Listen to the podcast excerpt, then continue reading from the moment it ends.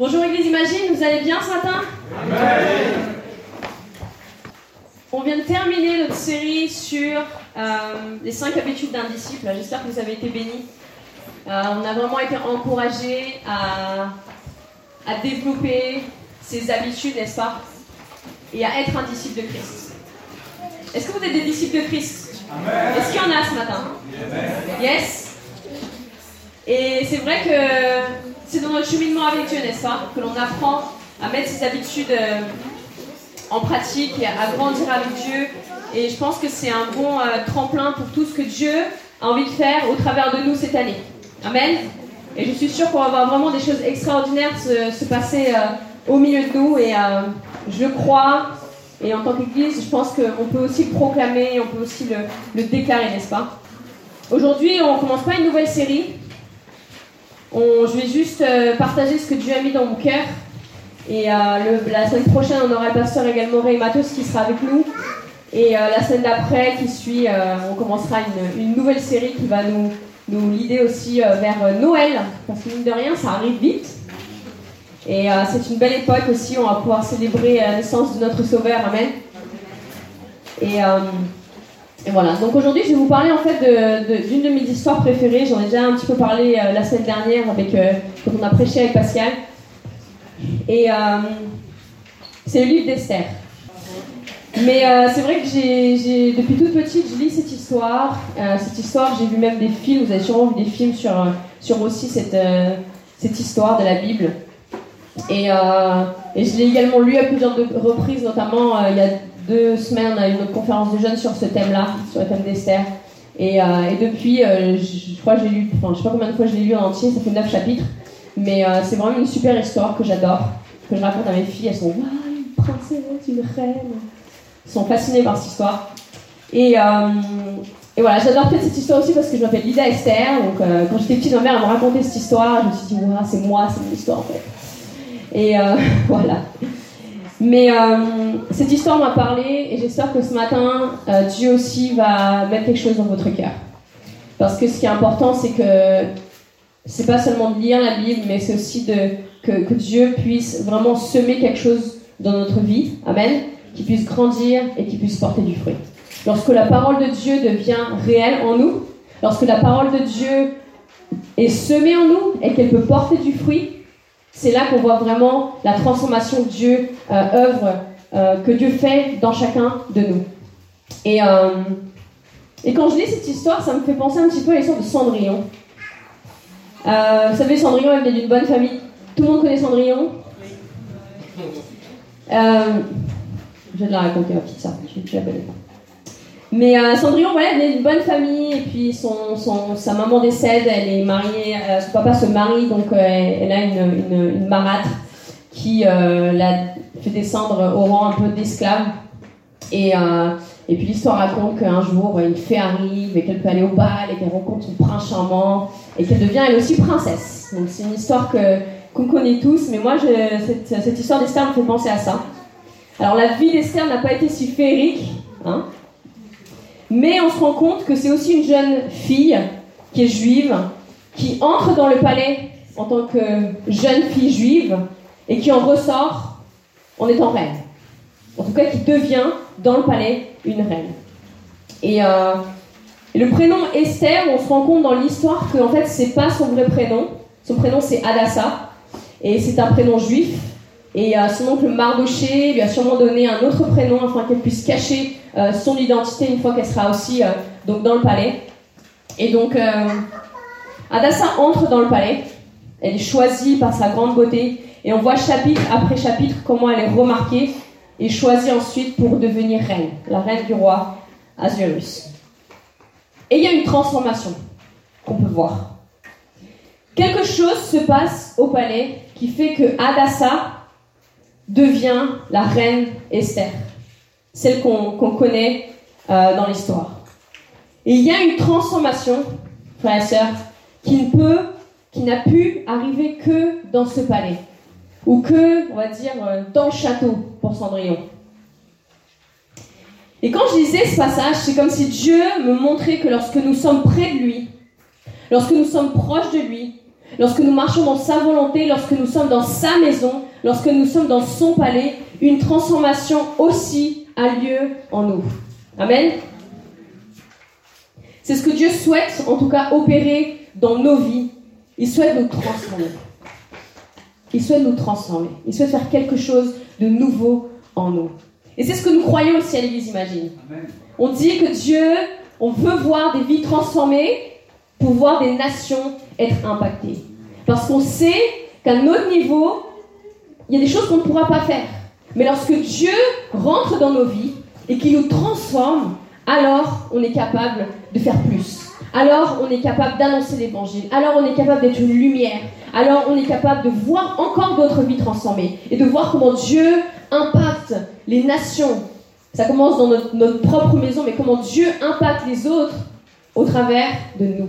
Parce qu'il y a une transformation que Dieu fait en nous. Transformer des vies pour impacter des nations. C'est ce que nous voulons voir. Amen. Et ce n'est pas une transformation physique.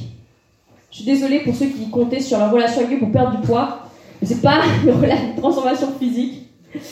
Ce n'est pas une transformation de caractère. Parfois, ça peut être une amélioration de notre caractère. Mais c'est une transformation qui prend racine dans notre identité. Je ne sais pas si on vous a distribué les petits papiers, mais dans le premier euh, point d'aujourd'hui, c'est que notre transformation prend racine dans notre identité. Notre identité est quelque chose de très, très, très important. Et récemment, on voit tous les débats, euh, les questions sur ce sujet, notamment avec des débats autour de l'élaboration des, des, lois bioéthiques. On voit des reportages. Récemment, il y a eu à la télé des reportages sur des enfants qui sont aujourd'hui adultes, qui sont en quête de leur identité parce qu'ils sont issus de dons. Parce que c'est important. C'est important pour nous de savoir de qui on vient, qui nous sommes réellement, pour savoir aussi où nous allons. Et l'identité d'Esther, c'était Adassa, une orpheline de père et de mère juifs, recueillie par son cousin Mardoché. Et sa destinée d'orpheline sans identité a changé lorsqu'elle a été invitée à aller au palais et se porter en quelque sorte candidate à la place de la reine du roi Azurus qui avait été euh, mis de côté. Dans ce palais, elle a subi une préparation d'un an avant d'être présentée au roi.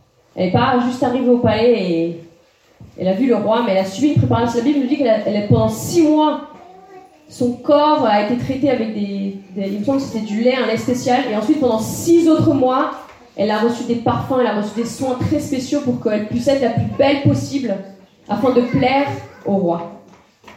Et on lit dans Esther 2 au verset 15 et 17, Lorsque son tour d'aller vers le roi arriva, Esther, fille d'Abishaël, l'oncle de Mardoché, celui qui l'avait adopté, vous voyez, on rappelle encore son identité, ne réclama pas, ne réclama que ce que lui conseilla Egaï, l'eunuque du roi responsable des femmes. Elle gagnait les faveurs de tous ceux qui la voyaient. Esther fut conduite vers le roi Assuérus, dans son palais royal le dixième mois, c'est-à-dire le mois de Tébet, la septième année de son règne.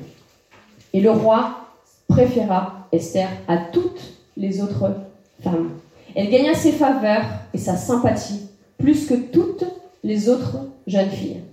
Il mit la couronne royale sur sa tête et la proclama reine à la place de Vashti. Alors après un an de préparation, oui, Esther sentait bon. Après un an, elle avait une belle peau, douce. Elle était belle de visage. Elle était belle de corps. Les tests historiques qui viennent compléter cette histoire nous disent qu'elle était l'une des quatre femmes les plus belles de l'époque. Mais le roi a vu plus que cela en elle. Il a vu qui elle était vraiment à l'intérieur. Et ça, aucune préparation externe n'aurait pu l'arranger. Le roi ne l'a pas choisie, comme on le lit dans le passage, parce qu'elle était belle, mais elle gagna ses faveurs et sa sympathie plus que toutes les autres jeunes filles. La transformation externe d'Esther n'a fait que révéler aux yeux du roi qui elle était vraiment à l'intérieur. Et vous savez, il arrive que nous ne sachions même plus nous-mêmes quelle est notre véritable identité. Car elle peut être masquée parce que la vie nous demande d'être ou de faire ou alors de dire. Elle peut être masquée parce que nous avons vécu. Et ceci, ce n'est pas un message seulement pour les jeunes et les ados. Mais c'est pour nous tous, car il n'y a pas d'âge où le diable ne va pas venir nous confondre dans notre identité. Amen. Car il sait que s'il arrive à nous perturber avec cela, il va réussir à nous éloigner du plan de Dieu pour notre vie. C'est ce que Dieu souhaite. Euh, ce que Dieu souhaite faire, c'est vraiment nous révéler qui nous sommes vraiment. Quelle est notre véritable identité. Car qui tu es au fond de toi est ce qui plaît à Dieu. C'est lui qui nous a créés, chacun de nous. Et les plans de Dieu pour notre vie collent parfaitement avec qui nous sommes vraiment et réellement. Pas avec la personne que nous essayons d'être ou que la vie nous a fait devenir. Et aujourd'hui, je ne sais pas avec qui tu te compares. Je ne sais pas qui tu vois meilleur que toi.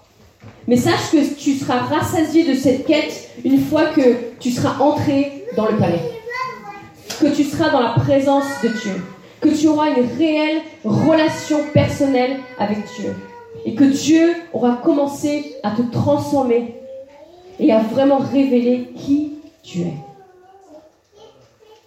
La volonté de Dieu, vous savez, c'est de nous transformer afin de rétablir notre identité, afin de rétablir qui nous sommes vraiment. Et c'est par là que notre chemin avec Dieu commence. Lorsque nous acceptons Jésus dans notre vie, il y a quelque chose qui commence. Il y a une transformation qui commence. On réalise que nous sommes enfants de Dieu. Et lorsqu'on découvre cela, qui nous sommes réellement, alors on découvre aussi les plans que Dieu a pour notre vie. Amen. Il y a également dans cette histoire une autre personne qui a subi une transformation, on va dire visible, notable. Et c'est le cousin d'Esther, de, c'est Mardoché. L'histoire raconte qu'une fois qu'il a été euh, honoré par le roi car il lui avait sauvé la vie en rapportant des événements euh, importants, donc le roi l'a honoré, il l'a fait euh, défiler dans les rues de, la ville, habillé sur son, son, plus beau cheval, il semble, avec des habits à lui. Donc c'était vraiment un très grand honneur de porter les habits du roi. Mais une fois que le roi avait fait ça, Mardoché s'était remis dans ses habits de deuil à la porte du palais il y avait un décret qui était passé qui mettait en jeu le peuple juif. Il savait que s'il n'y a rien qui se passait, le peuple juif allait mourir. Et déjà, il était en deuil. Il était dans cette, dans cette position de tristesse, parce qu'il savait que, la fin peut sûrement approcher. Et donc il portait le deuil sur lui. Mais dans le verset 15 du chapitre 8, on lit Mardoché sortit de chez le roi avec un vêtement royal bleu et blanc, une grande couronne d'or et un manteau de bisus et de pourpre, un manteau de soie. On voit que ses habits ne sont plus les mêmes. Il est entré dans le palais, appelé par le roi, avec des habits de deuil. La Bible nous dit qu'à l'époque, il se recouvrait de sacs cassés et de cendres. Pas être très beau à voir mais c'était comme ça qu'il portait le deuil, la tristesse. Et il est ressorti du palais en portant des habits royaux. Vous savez, Dieu veut aujourd'hui que ses enfants puissent reprendre leur identité. Peu importe ce que les situations de la vie nous ont fait endurer, mais ce n'est pas à nous de porter le poids de cela. Le poids des erreurs de nos parents, le poids de la maladie, le poids de la défaite, le poids du rejet, le poids du deuil de ce que tu as perdu ou de ce que tu pourrais perdre. Mardoché, c'était de ce qui allait venir. Dieu souhaite qu'en entrant dans son palais, dans sa présence, notre identité puisse être rétablie. Et cela signifie que désormais, nous sommes des fils et des filles du roi. Ah, je voulais ma fille.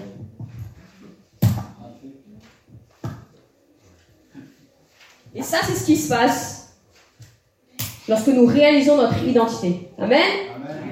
On réalise qu'il n'y a plus de Lida, il n'y a plus de Timothée, Crasse, Myriam, mais on est des enfants du roi. Et c'est ce qui s'est passé aussi avec Esther. Lorsque le roi lui a posé, la Bible dit que le roi a posé sa couronne dans sa, sur sa tête. Elle a été choisie. Et frères et sœurs, nous avons été choisis pour être les fils et des filles du roi. Et je ne sais pas ce que tu penses qu'est ta véritable identité, mais Dieu veut te rappeler ce matin que ta véritable identité, c'est d'être un fils du roi des rois. C'est d'être une fille du roi des rois. Et que tout autant que moi, tiens, j'aurais dû acheter plein de couronnes, tu es loin de Dieu. Tu es choisi par Dieu. C'est quelque chose de spécial de porter ça. Je kiffe là. Mais c'est spécial. Et de la même manière que c'est spécial de porter une couronne et de réaliser ce que c'est, c'est spécial d'être un enfant de Dieu. Amen.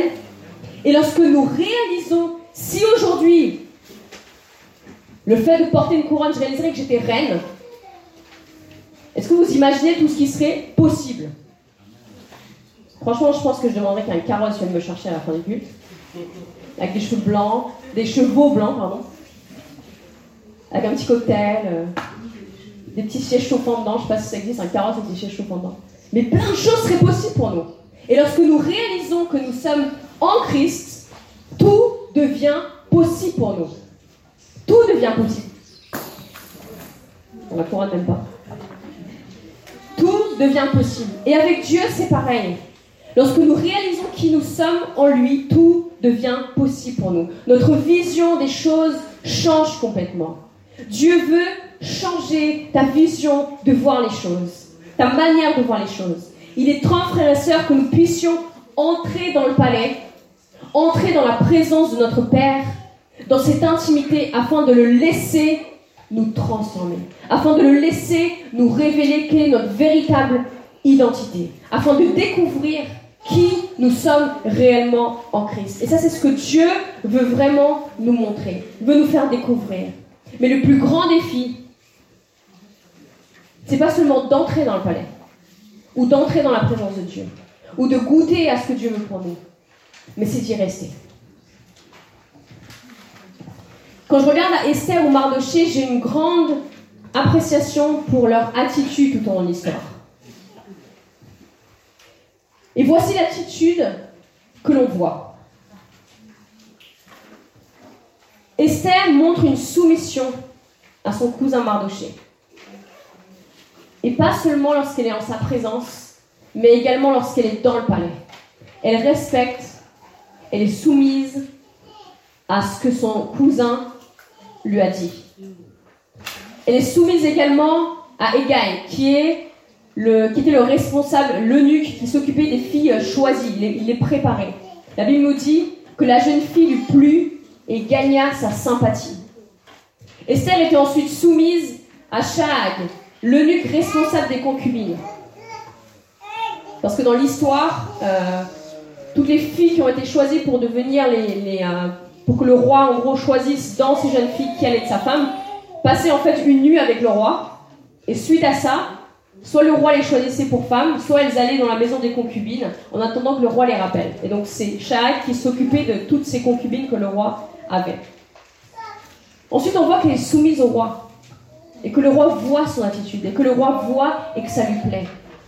Mais par-dessus tout, elle était soumise à Dieu. Amen. Et de la même manière, Mardoché, on voit dans son attitude qu'il est aussi soumis à Dieu. Et quand dans l'histoire, on voit qu'il est également soumis à l'autorité du roi Assuérus. Et tant Esther que Mardoché ont fait preuve d'une attitude incroyable tout au long de cette histoire. Ils ont fait preuve de soumission à différentes autorités établies sur eux. Et la soumission est un des pas les plus importants dans notre cheminement avec Dieu. Et c'est étroitement lié à notre identité. Lorsqu'on réalise qui nous sommes, de qui nous sommes la fille ou le fils, et à qui nous appartenons, lorsque nous découvrons qui connaît mieux que nous notre destinée, alors nous savons à qui nous devons nous soumettre. Amen. Plus nous sommes proches de Dieu, plus nous connaissons sa volonté et son cœur, plus nous allons lui être soumis. Pourquoi? Car on a confiance en lui. Car la confiance de Dieu devient quelque chose de réel pour nous. Et on le voit pouvoir pour nous. Et on apprend à être soumis à sa volonté. On apprend à, à nous reposer sur sa volonté. La transformation de notre attitude, la manière dont nous allons agir est le reflet de notre proximité par rapport au palais. Et le reflet de notre relation aussi avec Dieu. Et la Bible nous dit que Esther, nous dit dans Esther, pardon, chapitre 9, versets 4 et 5, Mardoché était puissant dans la maison du roi. Et sa renommée se répandait dans toutes les provinces parce qu'il devenait de plus en plus puissant. Tant qu'il restait au palais, tant qu'il restait auprès du roi, il prenait de plus en plus d'importance. Et c'est de la même manière dans notre relation avec Dieu. Et vous savez, parfois il arrive qu'un petit tour au palais nous suffise pour nous croire invincibles et prêts à tout.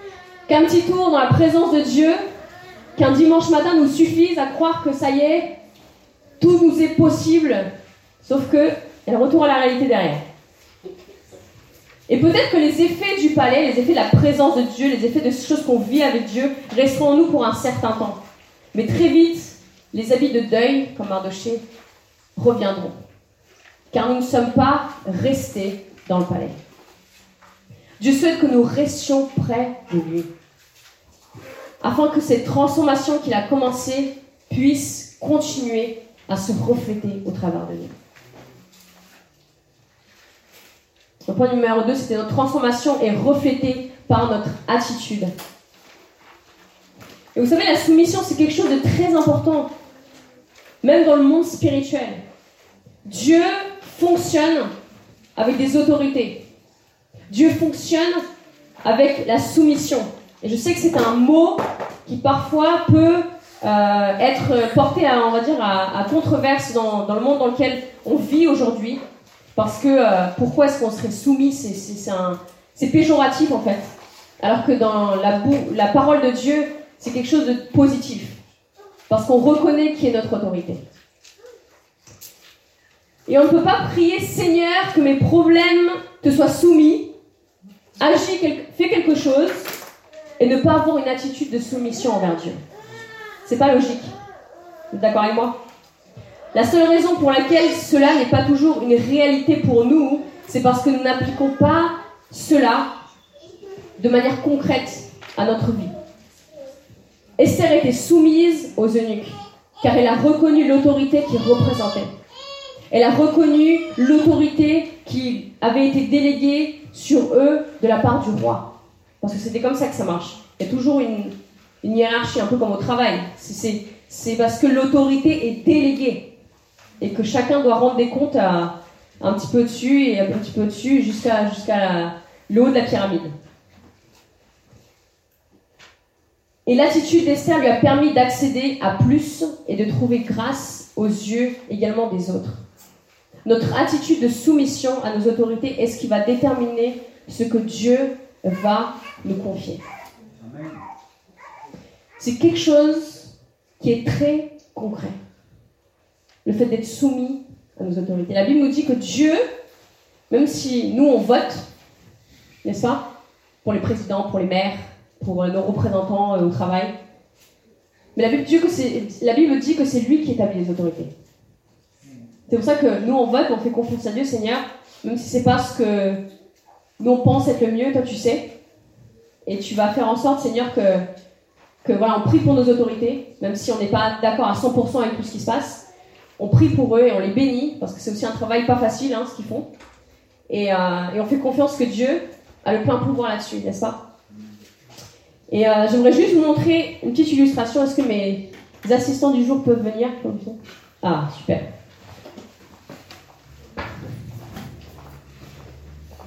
Alors, je vais mettre pour moi. Tiens. peux les ouvrir et les mettre au-dessus de la tête.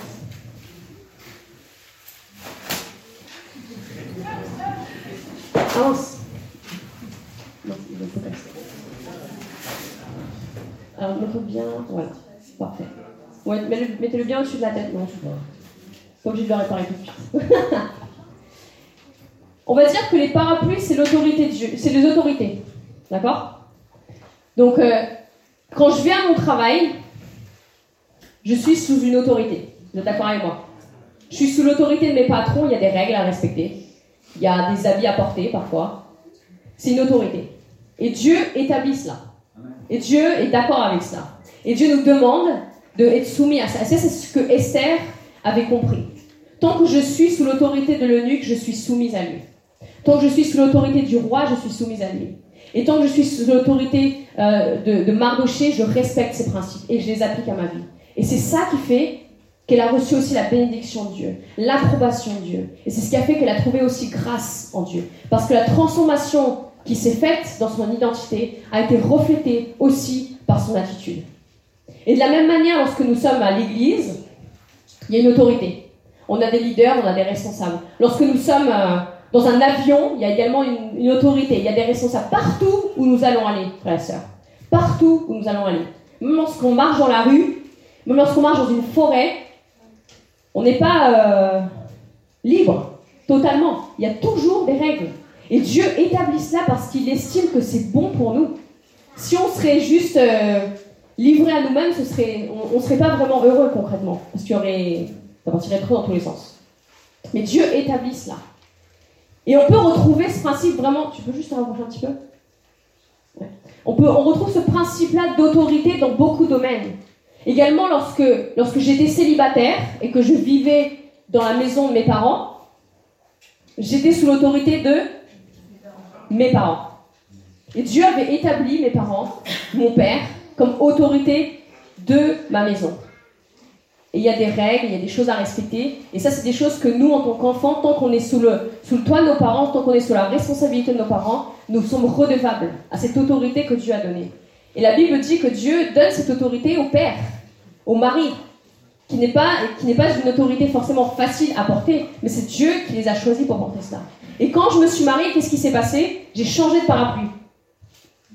Je suis passée sous le parapluie de, mon mari.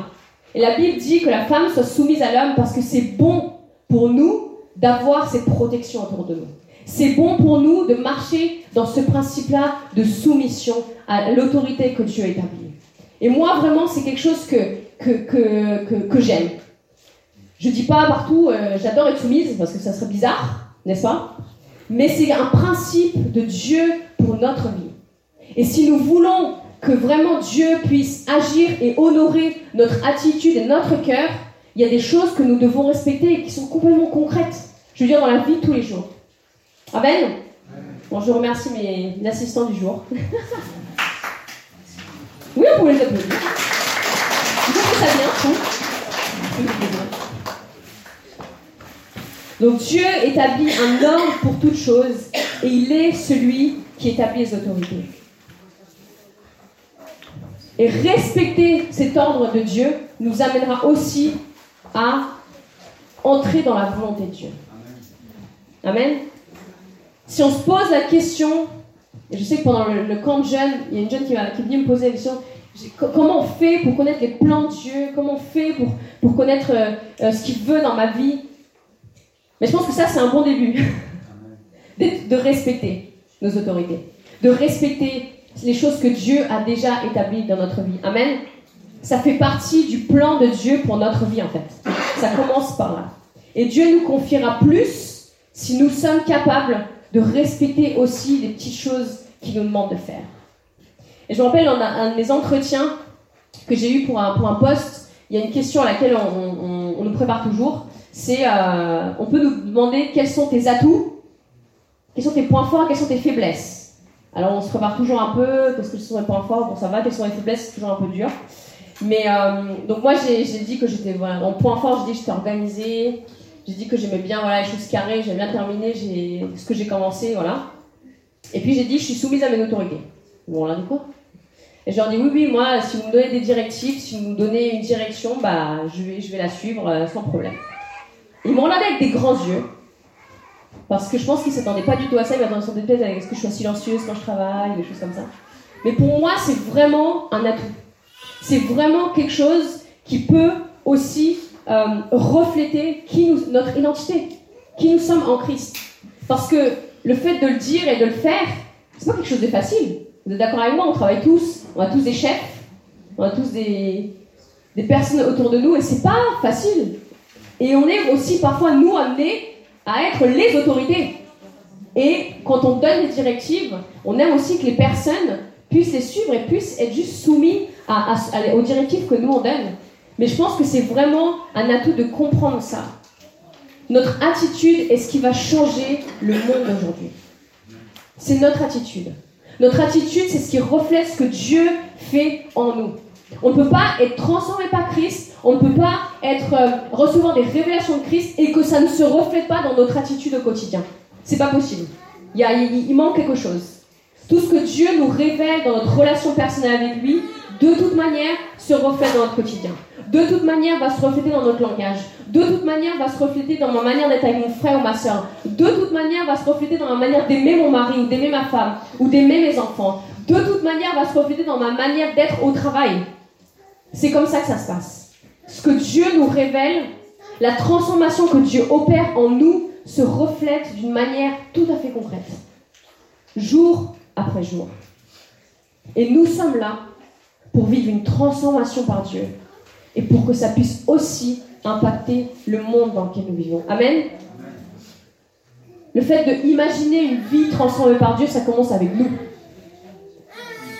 On va prier que Dieu amène des personnes dans notre église afin de les voir transformées.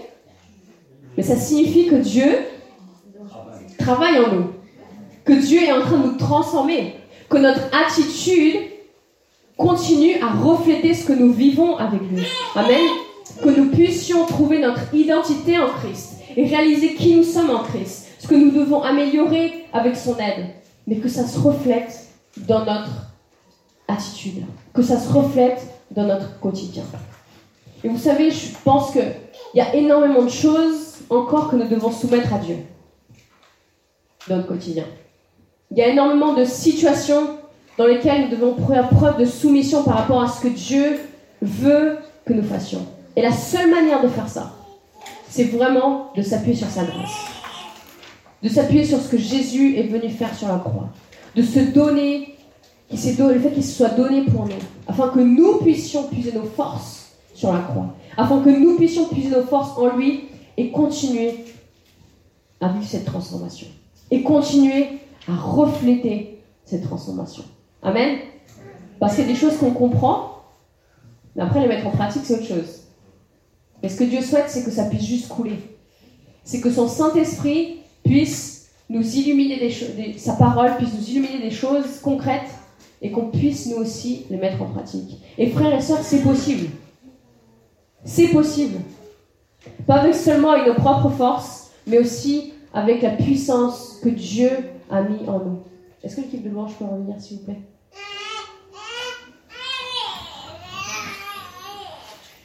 J'aime le fait que Dieu nous ait choisis pour pouvoir opérer un changement aujourd'hui dans le monde dans lequel nous sommes.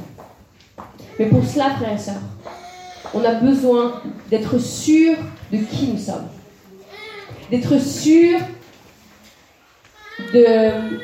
du roc sur, lequel nous, nous, décidons d'être plantés et de grandir. Et ça, c'est Christ. Lorsque cette identité devient quelque chose de concret pour nous, comme je disais, ça change vraiment tout. Ça change notre regard sur les circonstances, sur les situations. Et moi, ma prière aujourd'hui est que vraiment chacun d'entre vous, nous puissions faire une différence là où nous sommes. Que notre attitude puisse refléter qui est Christ et ce qu'il fait aujourd'hui en nous. Et vous savez, le plus merveilleux dans cette histoire d'Esther est que c'est le seul livre de la Bible où on ne cite pas Dieu. On ne parle pas de Dieu, on n'annonce pas Jésus, on ne glorifie pas les choses que Dieu a faites ou va faire, mais on voit comment Dieu agit dans la vie d'Esther. comment il fait preuve de grâce envers elle, comment il sauve son peuple, comment il agit dans la vie de Mardoché. Et comment petit à petit le peuple juif va, être sauvé, Dieu va préserver euh, euh, son peuple. Et vous savez, dans dans nos vies quotidiennes, on n'est pas appelé à porter des, des étiquettes. Je suis chrétien, je suis fille de, fille de Dieu, ou choses comme ça. Et c'est vrai que parfois, dans un lieu de travail, dans nos familles, dans partout où nous allons aller, c'est pas toujours évident d'afficher qui notre identité en fait, tout simplement. Mais Dieu souhaite qu'au travers de ce qu'il fait en nous, au travers de ce que de cette transformation qu'il opère en nous, nous puissions être des lumières là où nous sommes. Nous puissions être des lumières et apporter la parole au travers de cette transformation qu'il opère en nous. Amen.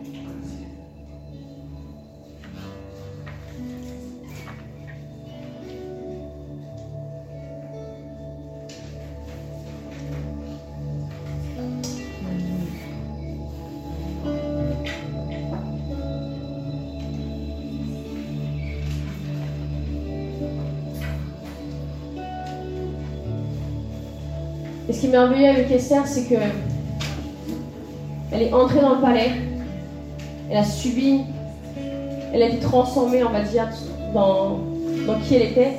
Passée de juive à reine, à reine des non-juifs. Mais ce qui est encore plus incroyable, c'est que Dieu s'est vraiment servi d'elle pour, euh, pour sauver son peuple. Et je pense que nous ne devons jamais perdre de vue ce que Dieu a envie de faire au travers de nous. Rien n'est jamais perdu. Peu importe notre âge, peu importe euh, les décisions qu'on a prises un jour, de le suivre ou de ne pas le suivre, d'écouter ou de ne pas écouter, d'honorer ou de ne pas honorer, d'être soumis à sa volonté ou de ne pas l'être. Avec Dieu, ce qui est chouette, c'est qu'on a toujours une deuxième chance. Ça, c'est la grâce. Même si nous, on ne le mérite pas, même si on sait que même nous, on ne se jugerait pas de cette manière-là, la grâce de Dieu est là pour nous rappeler qu'on est digne de lui. La grâce de Dieu est là pour nous rappeler que, en fait, nous méritons cette grâce. Parce que Jésus nous a, s'est donné pour nous. Qu'il a déjà payé le prix des poids de toutes les choses que nous devons porter. Qu'il a déjà pris peut-être ces fois où ça a été difficile justement de suivre la volonté de Dieu. Mais moi j'ai vraiment à cœur de vous encourager ce matin à saisir peut-être cette deuxième chance que Dieu vous donne, de pouvoir revenir au palais, de pouvoir rentrer à nouveau dans sa présence et de pouvoir y rester. Ça, ça va être notre défi de, de toute une vie, on va dire. De pouvoir goûter à sa présence, mais de pouvoir y rester. Parce qu'il y a des choses qui vont venir peut-être plus attrayantes à l'extérieur, plus simples, plus faciles. Mais le fait de rester dans la présence de Dieu, rester dans son palais, dans sa maison, va préserver notre identité et va nous permettre d'atteindre le but de Dieu pour notre vie à chacun. Amen. Et Dieu nous a créés avec un but, avec un, une destinée très claire, très précise. Et il n'y a jamais de, de, de, cul-de-sac avec Dieu. Il y a toujours moyen de revenir à la maison. De revenir à la maison. De revenir à la maison. Amen. Est-ce qu'on peut juste fermer nos yeux ce matin? Que Dieu puisse juste, qu'on puisse juste prendre un temps. On goûte à nouveau à cette présence de Dieu.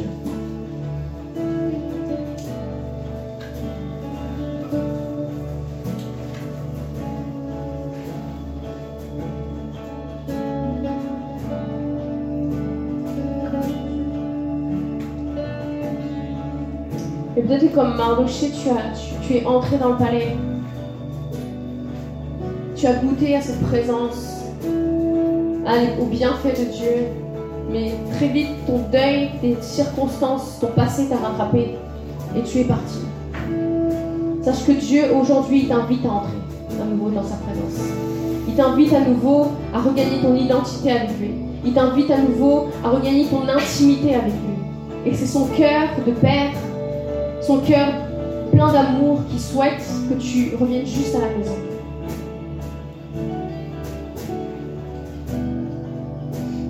Et si tu te reconnais là-dedans, je veux juste te demander de lever la main où tu es. J'aimerais prier pour toi.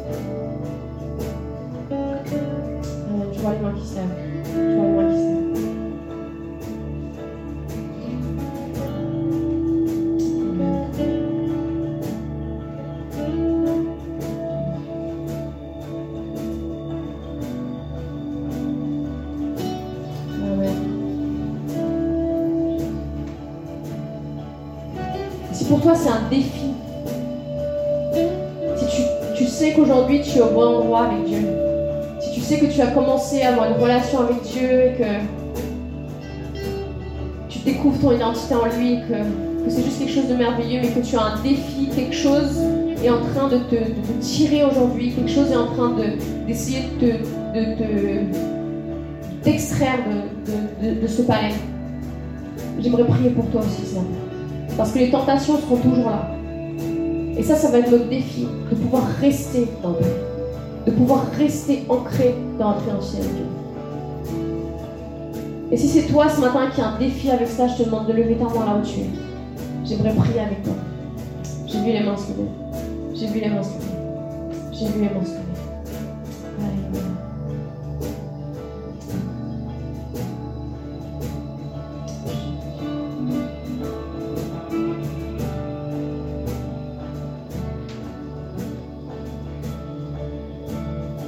Matin, on est tous dans le palais de Dieu. La présence de Dieu dans cet endroit est la preuve que, que nous sommes près de Christ, près de Dieu. Et je veux juste te dire ce matin, il y a quelqu'un qui a besoin d'entendre ce matin ce que tu ressens en ce moment, cette, euh, le fait que tu te sens rassasié en ce moment, le fait que tu, tu peux ressentir la présence de Dieu là en ce moment, que cela peut t'accompagner tous les jours que c'est pas seulement le dimanche, c'est pas seulement des moments précis, mais que ça c'est une vie. Et c'est la vie que tu as peut-être besoin de choisir ce matin. Que cette présence de Dieu puisse juste t'accompagner partout où tu marches, là où tu vas. C'est le souhait de Dieu en tout cas pour toi.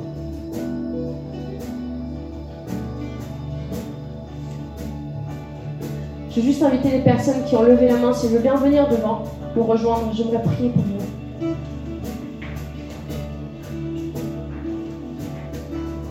J'aimerais prendre un petit temps avec vous pour prier.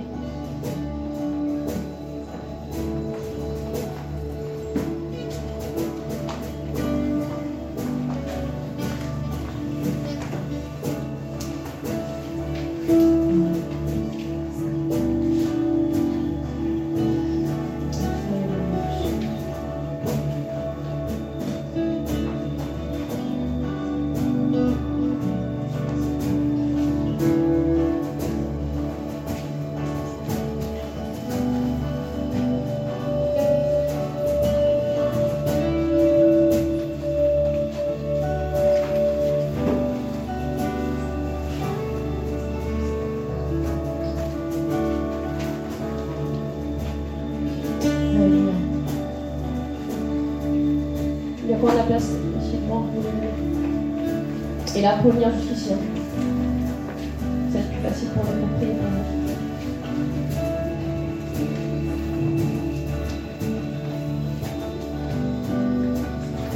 Église, on va rester dans cette atmosphère.